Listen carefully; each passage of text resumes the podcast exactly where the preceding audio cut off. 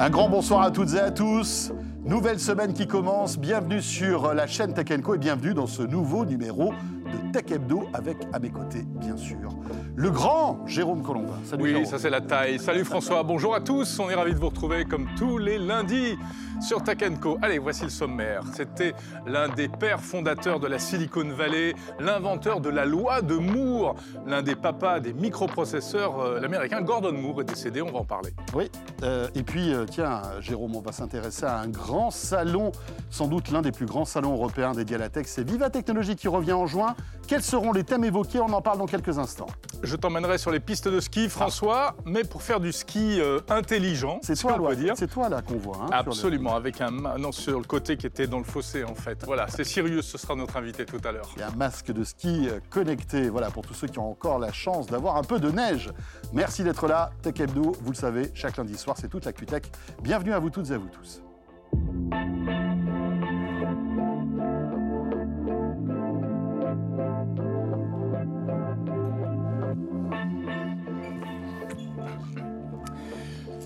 Et oui, nous sommes ravis véritablement euh, de vous retrouver comme tous les lundis soirs. Véritablement. On peut dire ça comme ça Bien sûr. Véritablement et absolument. Et je vous rappelle que vous pouvez retrouver donc cette émission sur la chaîne Tech sur les box, euh, donc Free, Orange, SFR et Bouygues, mais aussi sur la chaîne YouTube, sur l'appli RMC BFM Play.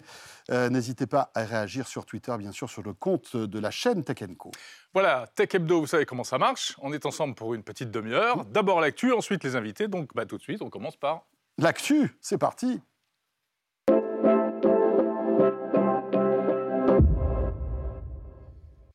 pour l'actu, François. Oui, c'est Louis Mbambe qui est avec nous. Salut Louis. Salut, Louis. Salut Jérôme. Journaliste à la rédaction de Tech Co. Et donc, Jérôme le disait, c'est vrai qu'on est un petit peu guilleret en ce lundi parce que c'est le début de la semaine. Mais cette semaine commence mal, en fait, pour toute l'histoire de la tech avec le décès d'un grand monsieur. Bah oui, euh, le décès de Gordon Moore, voilà, qui est décédé vendredi dernier à l'âge de 94 ans.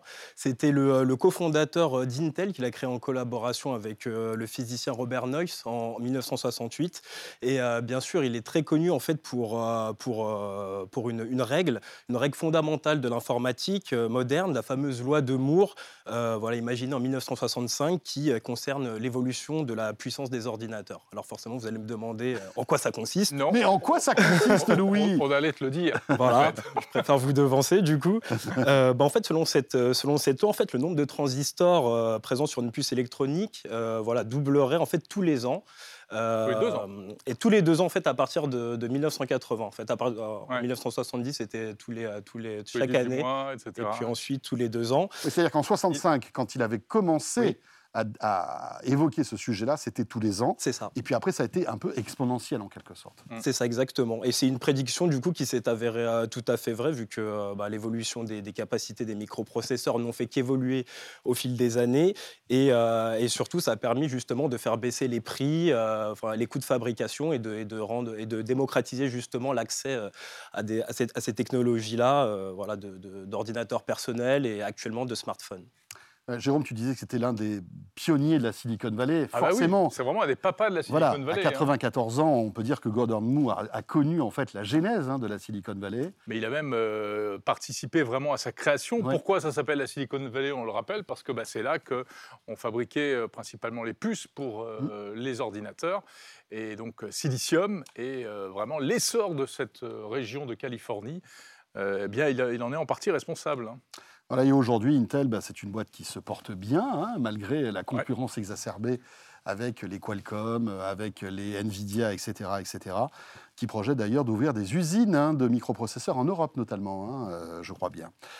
Euh, dans l'actualité, c'est Elon Musk aussi qui euh, a fait une déclaration assez étonnante concernant l'estimation en fait de Twitter. Exactement, en fait, selon un document interne voilà, consulté par plusieurs médias américains, en fait, Elon Musk estime que, Twitter euh, vaut actuellement 20 milliards de dollars contre 44 milliards au moment de, son acquisition. Donc, euh, voilà. Ah oui, c'est des stockages massifs. Ah, ouais, c'est moins 50%. Voilà, c'est les soldes. C'est moins On vous vend Twitter, c'est moins 50 si vous voulez.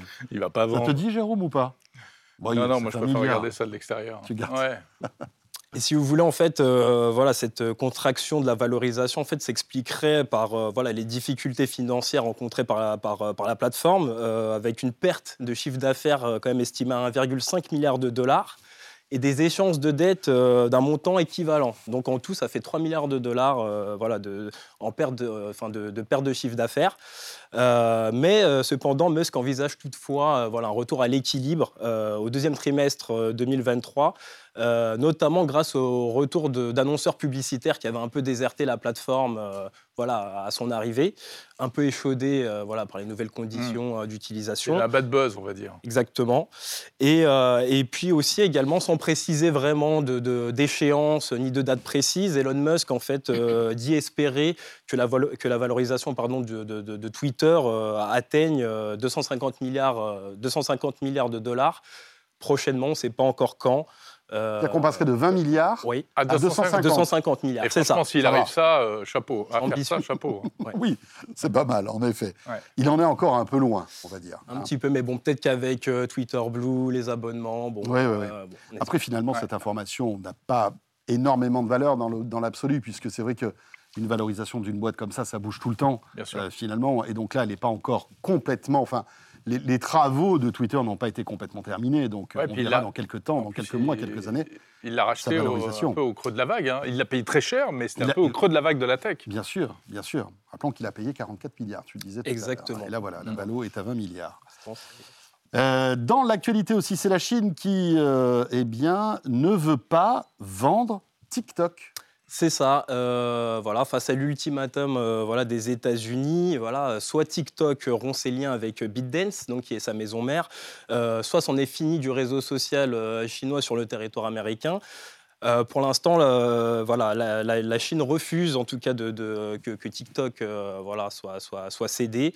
Euh, selon euh, Xu Zishu, donc qui est, euh, qui est le, le, le, président, boss. De, le boss voilà, de, mm. de, TikTok, euh, le gouvernement chinois ne possède pas TikTok et n'a jamais partagé ni reçu de demande de partage de données des non, Il connaît même pas TikTok, je crois. Hein. donc, non, mais surtout que ça s'appelle même pas comme ça là-bas.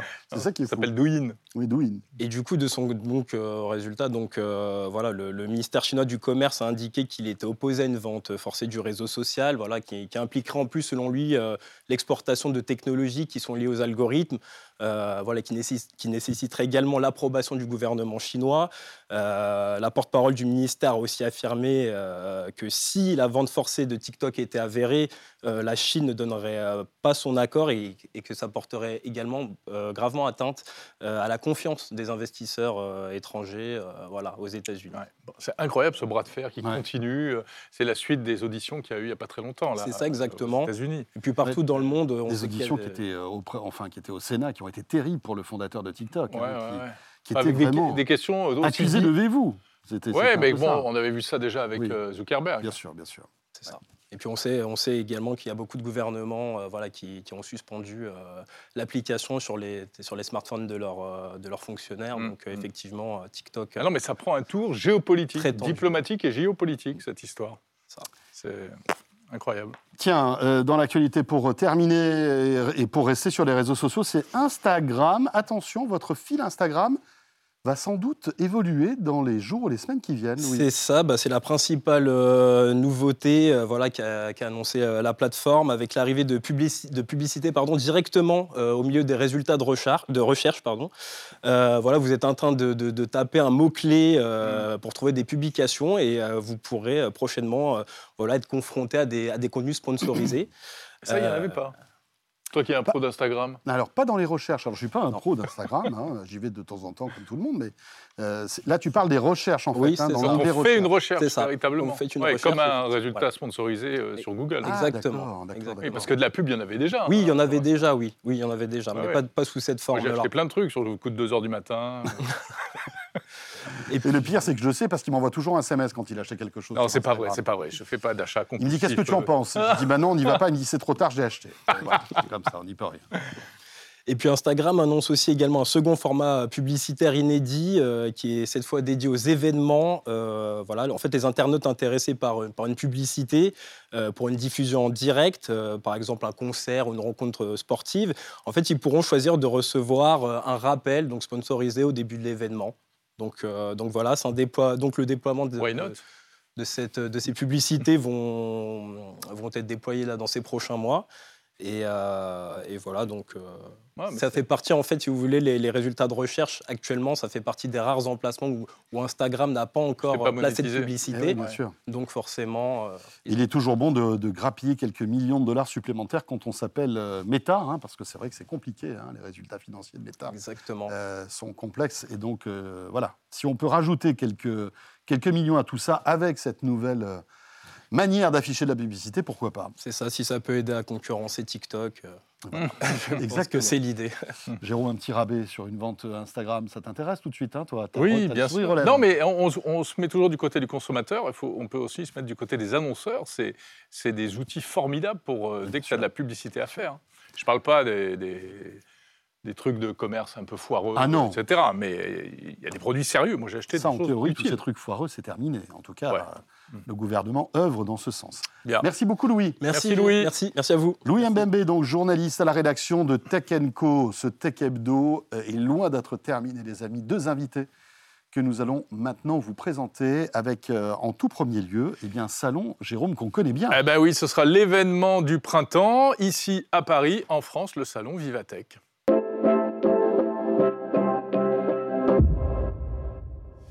Et oui, donc euh, on y est chaque année. Euh, grâce à nous, vous y êtes également, car c'est quand même l'événement qui, au fil des années, eh a pris de plus en plus d'importance, le salon Vivatech qui se tient à Paris, à la porte de Versailles. Et quelles vont être les tendances de, ce, de cette nouvelle édition, la septième, je crois? On va en parler avec notre invité François Bitouzé. Bonjour François. Bonjour. Vous êtes le directeur général donc de Viva Technologies. Ça tombe bien. oui, ça tombe bien, du 14 au 17 juin prochain.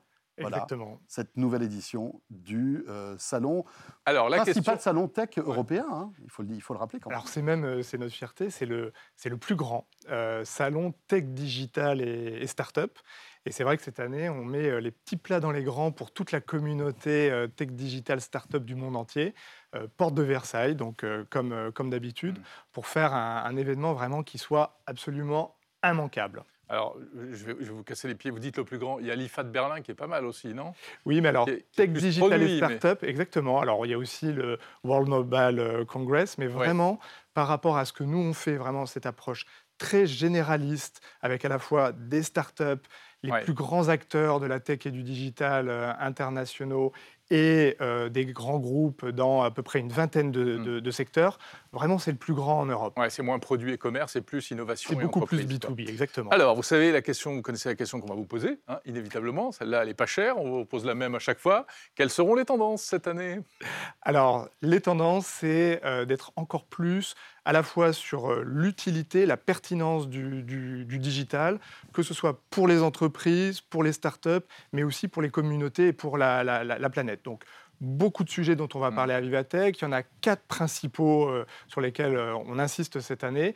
Le premier, c'est Tech2Watch, c'est la techno qui va tout changer.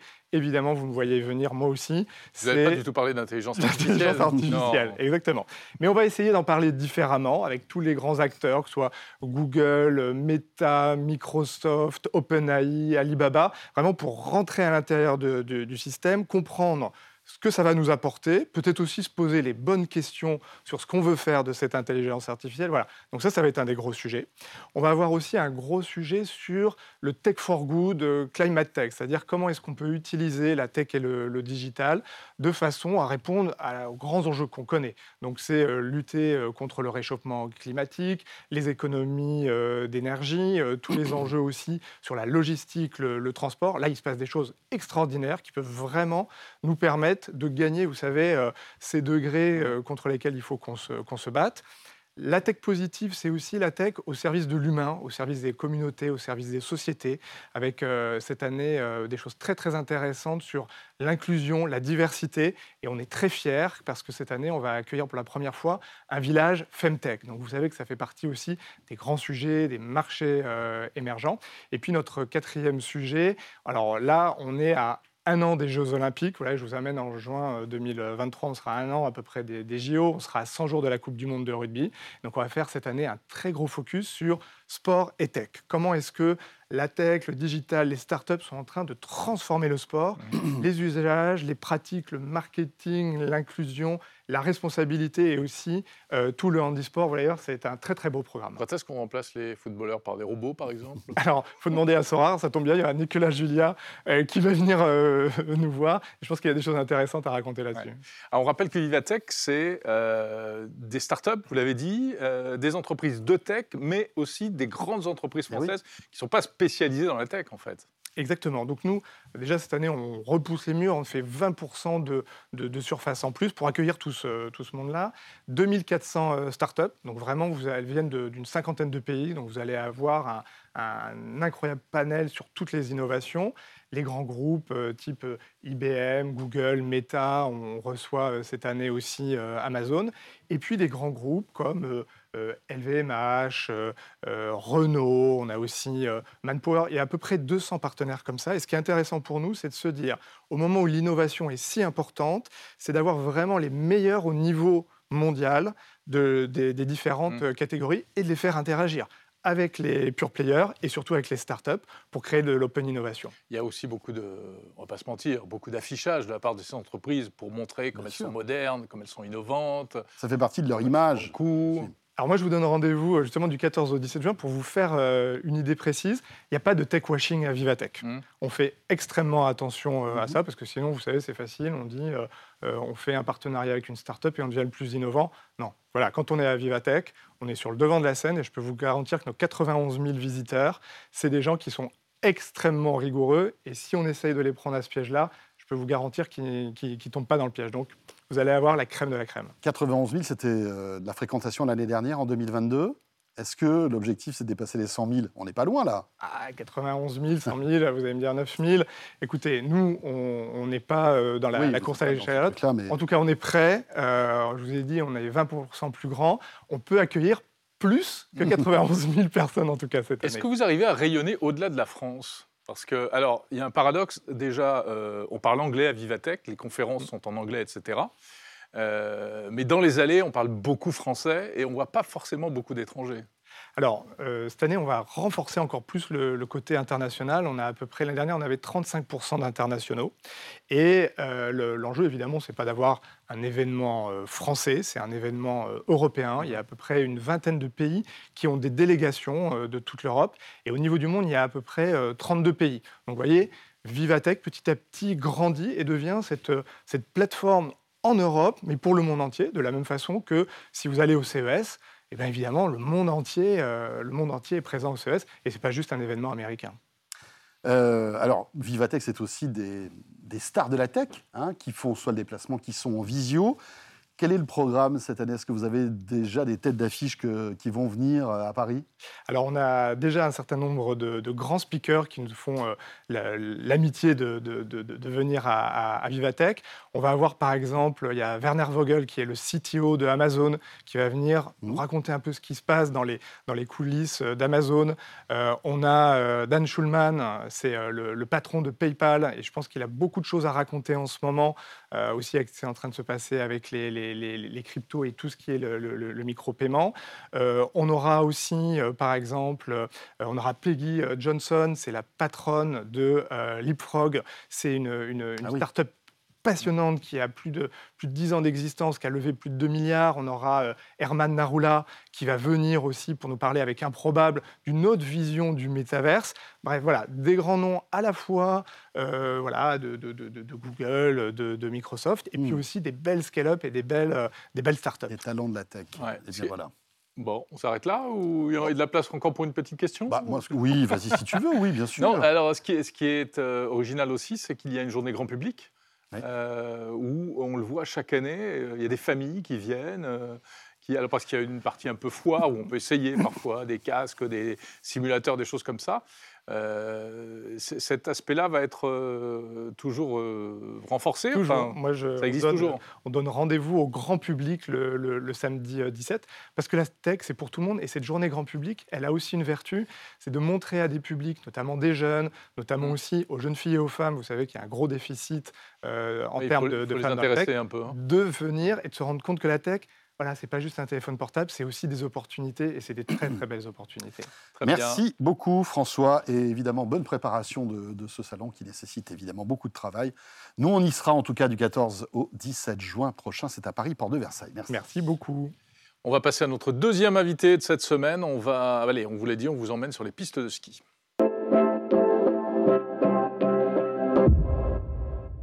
Alors Jérôme, je sais, je sais que tu es un grand skieur. Euh, J'étais. Tu étais. je fus. Tu l'es toujours. Tu fais de la luge maintenant, ce qui finalement oui, voilà. Mal. Euh, et du, du métaverse aussi. Est-ce que tu sais qu'on peut mélanger ski et réalité augmentée? Mais effectivement, c'est. Euh, je ne savais pas. Mais eh voilà. notre invité va tout nous expliquer. Dimitri Charrière, bonjour. Bonjour. De la société Ostlung. Ostlung Innovation. Ostlung Innovation. Alors, voilà. Alors vous êtes un ancien skieur vous-même. et vous vous êtes dit, bah, tiens, comment améliorer en fait le quotidien des skieurs euh, et surtout euh, augmenter le plaisir, avoir un maximum d'informations. Vous avez mis au point ce masque que vous allez nous présenter aujourd'hui. De quoi s'agit-il? Expliquez-nous. Alors au départ, on a, quand on fait du ski, de plus en plus, on a besoin de faire des photos pour alimenter les réseaux sociaux, des vidéos, ou tout simplement de répondre à un appel téléphonique. Et quand on est en train de skier, c'est évidemment une contrainte. Il faut s'arrêter, il faut enlever ses gants, chercher son téléphone. Donc on a décidé d'intégrer toutes les fonctionnalités du téléphone directement dans un masque de ski. Pas mal. Donc on peut évidemment d'une simple pression répondre à un appel, mais on peut également faire des photos, faire des vidéos. Euh, on a aussi une fonction en live stream. Et euh, le masque est équipé de haut-parleurs avec un micro intégré. Et on a décidé ensuite de pousser un petit peu plus loin euh, l'innovation en intégrant une lentille à réalité augmentée. Donc la lentille va, dans la lentille, on pourra voir, c'est un Eye Display que nous avons breveté. Et dans cette lentille, on va pouvoir obtenir toutes les informations utiles pour le ski. Donc évidemment la localisation, la localisation de ses amis, mais également toutes les informations et paramètres de vitesse, d'altitude. On a la vitesse. Exactement. on a un compteur de vitesse en temps réel. Alors, en fait. Ça se représente comment? C'est ce qu'on voit sur, euh, sur l'écran, c'est-à-dire qu'on a un affichage Exactement. en réalité augmenté, c'est-à-dire qui vient en surimpression de ce qu'on voit. Un affichage tête haute. Tête haute. En effet. En, surimpression de, de, de, la réalité. Qui est assez précis et de bonne qualité Qui est très précis et de très bonne qualité. Et moi qui porte des lunettes, on voit absolument. J'ai pas besoin de mes lunettes pour voir l'affichage. On voit très très bien. Mais on peut garder ses lunettes quand même? On peut aussi garder ses lunettes. Bien sûr, le masque est assez large pour pouvoir garder ses qui lunettes. Qui est sans lunettes Oui. Ça peut mal finir. tout, tout, dépend dans quel état on est, en fait. Euh, mais alors, il y a plein de technologies finalement dans ce, dans, dans ce masque. Euh, est-ce qu'il existe déjà, en fait? Vous en êtes où dans la conception de ce masque C'est un concept ou c'est un produit fini? Alors, c'est un produit fini. D'accord. Il sera disponible sur le marché pour l'hiver prochain. Euh, il y a eu dans le passé des tentatives qui n'ont pas, été, euh, qui pas été finalisées, sans doute par, à, l'époque, les, les performances technologiques ne permettaient pas d'avoir les, les précisions et les performances qu'on a actuellement. D'accord. On me souffle une question dans l'oreillette qui est une très bonne question. Pour une fois de Jean David. Pour une fois de Jean David. C'est vrai. Euh, vrai. que les casques de ski, souvent, on a des problèmes de buée. On crache dedans, etc. Euh... Tu ah non, c'est dans, les, dans les masques de plongée plutôt. Oui, pardon. pardon. Mais c'est vrai qu'il y a des problèmes de buée. Comme, alors, comment alors il y a des problèmes de buée dans tous les, masques, tous les masques, de ski à partir du moment où on se met à transpirer. Mais, oui. Mais évidemment, le, le, masque est équipé de systèmes d'aération.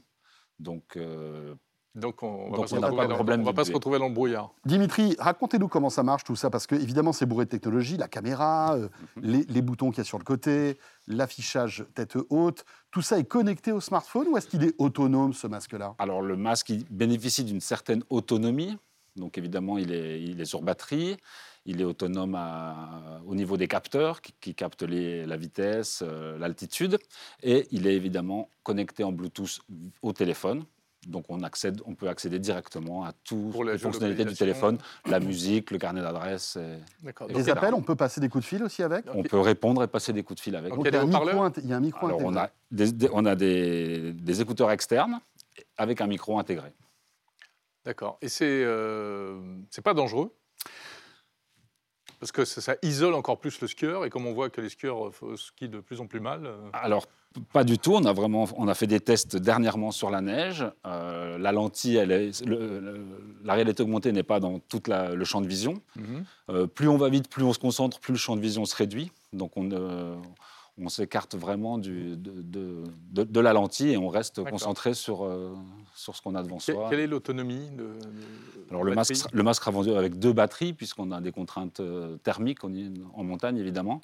Ah oui, ça dure moins longtemps. Du ça dure ça dure moins longtemps quand il fait froid. Donc le masque sera vendu avec deux batteries. On peut compter. Sinon, il faut mettre des batteries dans un sac à dos. Ou on peut se balader avec un sac à dos et des batteries. Donc ça serait des batteries interchangeables. Les batteries sont interchangeables. Euh, et l'autonomie là, avec une batterie Alors avec une batterie, on va dire. Dans des conditions réelles. Avec des conditions de hiver euh, négatives. Euh, entre 2 et 3 heures. Donc avec, avec, avec deux batteries, on tient, on tient, la, on tient Environ 6 heures, ce qui fait une bonne session de ski. Une bonne, journée de ski. Et dans des conditions printanières, on aura une autonomie euh, doublée. Un peu, plus longue. bien sûr. Euh, petite question concernant la, la navigation, parce que c'est vrai que parfois, quand tu arrives dans une station que tu ne connais pas, tu ne sais pas trop quelle piste prendre, etc. Il y aura aussi un système, euh, comme une espèce de Google Maps des pistes. Exactement. Ils sont en train, on, essaie de travailler avec les stations, comme Croix-Montana en ce moment, qui est, qui est notre, base des, notre camp de base, et on, pour améliorer la digitalisation des maps de ski, des cartes de ski. Pas mal, ça. Puisque pas mal, depuis, hein. euh, depuis, euh, depuis le non, début. Non, tu tournes à droite, tu as une bleue, à gauche, tu as une rouge. Bon, bah, je vais à la droite alors. Hein. Et je suis pas très bon Le masque est aussi couplé avec une intelligence artificielle. Donc, une fois que la, la map sera chargée, on sélectionnera son niveau de ski. Et si on est beginner ou intermédiaire, le donner... masque ne va pas nous emmener sur des pistes qui ne sont pas ah, adaptées à notre niveau. Eh ben voilà, bah, ça me donne presque envie d'y retourner. Exactement. Et avec l'intelligence artificielle, plus la digitalisation des, des cartes des, stations de ski sera précise, plus le masque pourra analyser les zones dangereuses et les zones à ne pas, où ne pas aller. En un mot, le prix? Euh, en un mot. Il y aura deux versions. en deux mots alors. En deux mots alors. Il, y aura deux, il y aura deux versions. Une version qui bénéficiera de la communication et de la caméra aux alentours de, 600 euros. 600 euros. Et pour aller à pour la version pro, pour la version pro avec l'affichage en réalité augmentée autour des 1000. Eh bien voilà, euh, merci beaucoup Dimitri Charrière, directeur opérationnel chez Oslung Innovation, ah, euh, pour ce, masque très sympa hein, qui donne envie de, de se balader dans la poudreuse. On n'a pas pu le tester avant de vous le présenter, mais voilà. En tout cas, ce Tech Hebdo est terminé. Merci de nous avoir suivis. Bien sûr, comme chaque semaine, c'est toujours un vrai plaisir que de passer ces minutes en votre compagnie. On sera là la semaine prochaine, Jérôme? C'est fort probable. D'ici là, portez-vous bien. Une semaine pleine de tech, c'est ce qu'on vous souhaite. Salut à tous. Et la semaine prochaine, on sera à l'Amazon Web Summit. Tiens, on va parler cloud, entre autres. Mais pas que. Merci d'être là. À très vite.